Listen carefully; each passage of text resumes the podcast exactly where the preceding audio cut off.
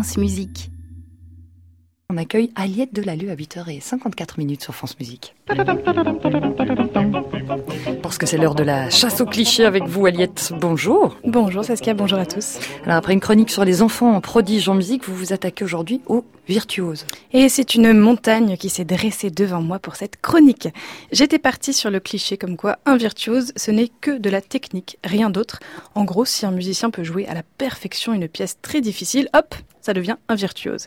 Pour moi, c'était un cliché jusqu'à ce que je fasse appel aux internautes.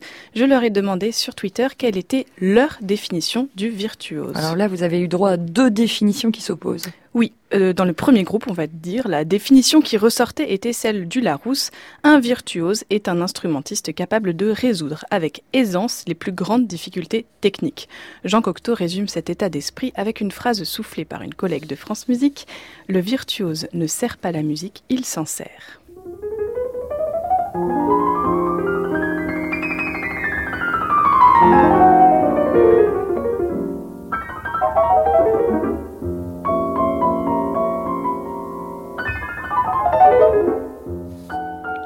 D'après cette définition, n'importe quel pianiste qui peut jouer sans faire de faute des morceaux aussi complexes que cette étude d'exécution transcendante numéro 5 de liste peuvent donc être qualifiés de virtuoses.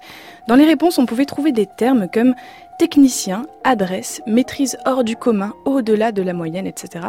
Et aussi le mot muscle, car un internaute a rappelé très justement l'origine du mot virtuosité, vir qui veut dire homme au sens viril du terme. Donc pour gentiment critiquer cette vision de la virtuosité, je pose la question, faut-il être viril pour être virtuose Mais quelle excellente question, Aliette, ce serait quand même un, petit peu réducteur. Alors, euh, c'est quoi l'autre définition de la virtuosité qui est ressortie, Aliette Les autres réponses reprennent exactement cette idée de technique, évidemment, mais pour ce deuxième groupe, le virtuose a ce petit plus, ce petit supplément d'âme, comme dirait France Gall, qui fait qu'il est virtuose. Alors ça peut être euh, de la sensibilité, de la passion, une prise de risque, une musicalité, une interprétation originale, plus personnelle. C'est gommer la frontière entre le corps et l'instrument. Je reprends les termes utilisés par les internautes.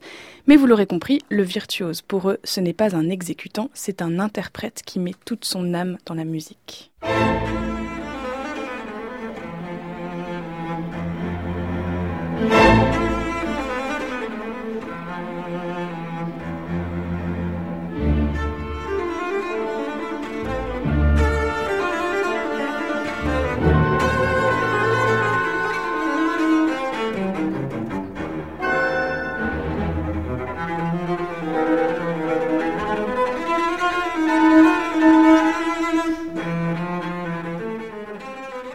J'ai fait un choix très personnel. Jacqueline Dupré, qui pour moi était une virtuose, disparue peut-être un peu trop tôt pour que l'on se permette d'utiliser d'autres termes comme génie ou maître pour qualifier son talent.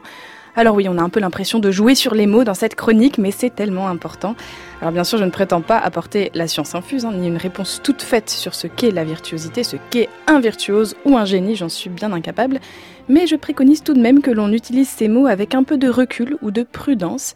Il suffit de faire quelques recherches sur Internet pour constater que n'importe quel enfant doué ou n'importe quelle personne qui peut facilement être étiquetée de virtuose, c'est vendeur mais c'est parfois faux et peut décrédibiliser des musiciens qui ont une technique virtuose ou une interprétation virtuose. Je reste dans le consensus des deux définitions et j'invite bien entendu les, les auditeurs à continuer de soumettre leur propre avis sur la virtuosité. Merci beaucoup. Et ça, ça se passe sur les réseaux sociaux, sur le site de France Musique, évidemment aussi. Euh, D'ailleurs, c'est là aussi qu'on retrouvera cette chronique, le podcast de cette chronique. Merci beaucoup, Merci, Aliette, d'être venue nous voir ce matin. Retrouvez toute l'actualité musicale sur francemusique.fr.